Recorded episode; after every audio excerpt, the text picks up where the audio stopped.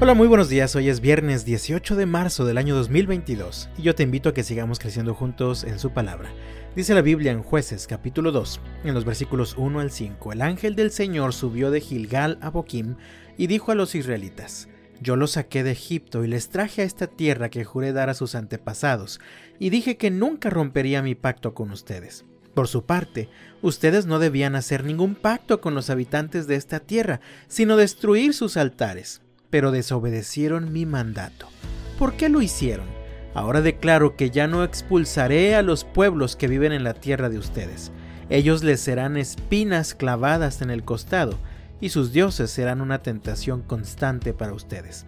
Cuando el ángel del Señor terminó de hablar a los israelitas, el pueblo lloró a gritos. Por eso llamaron al lugar Boquim, que significa llanto, y allí le ofrecieron sacrificios al Señor. Todo acto de desobediencia trae consecuencias como el dolor o la angustia. Dios había dejado muy en claro que cada tribu del pueblo de Israel, al llegar a tomar posesión de su tierra, debía expulsar completamente a los pueblos que habitaban en ella. Si leemos el capítulo 1 del libro de jueces, encontramos que prácticamente ninguna de las tribus de las que se habla obedeció esta instrucción de Dios. Ellos no fueron conscientes en el momento, pero esto tendría consecuencias destructivas muy graves para todos ellos.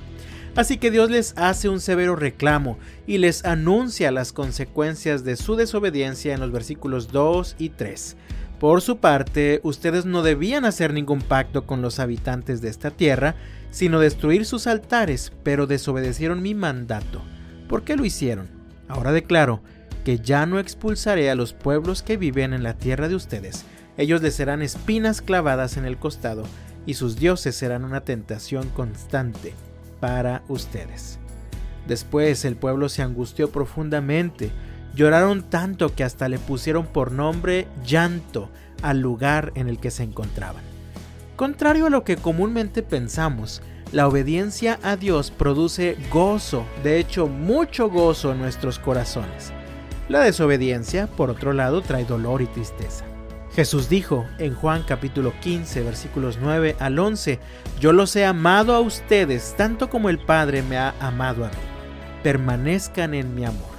Cuando obedecen mis mandamientos, permanecen en mi amor, así como yo obedezco los mandamientos de mi Padre y permanezco en su amor. Les he dicho estas cosas para que se llenen de mi gozo. Así es, desbordarán de gozo. Si aquel día el pueblo hubiera obedecido a Dios, en lugar de lamentarse, hubieran experimentado un gozo inigualable. Así que el tiempo que vivimos también es un tiempo para obedecer. Obedecer a Dios, obedecer a su palabra. Esto finalmente traerá gozo en lugar de llanto y tristeza a nuestra vida. Hablando de gozo, mi amado, ¿qué tanto gozo hay en tu vida? Y ten mucho cuidado porque aunque muchos definen el gozo como una especie de felicidad muy intensa, la verdad es que el gozo y la felicidad no son lo mismo. Mientras que la felicidad es terrenal y humana, el gozo es espiritual. Mientras que la felicidad depende de mis circunstancias externas, el gozo depende de mis decisiones y es un asunto de carácter. Mientras que la felicidad es temporal, el gozo es duradero. Y como ya lo he dicho, tal vez te parezca difícil creerlo, pero el gozo es el resultado de la obediencia a Dios y a su palabra. Mira lo que dice el Salmo 64, versículo 10. Los justos se alegrarán en el Señor, y en Él encontrarán refugio, y los que hacen lo correcto lo alabarán. Este versículo nos enseña que Dios es refugio de los que obedecen y hacen lo correcto en tiempos de dificultad. Los tiempos que vivimos demandan fe de nuestra parte, pero la fe y la obediencia siempre van juntas. Así que yo te invito, mi amado, en el nombre del Señor, aprovecha este tiempo para ser más obediente al Señor, pues la obediencia traerá gozo a tu vida.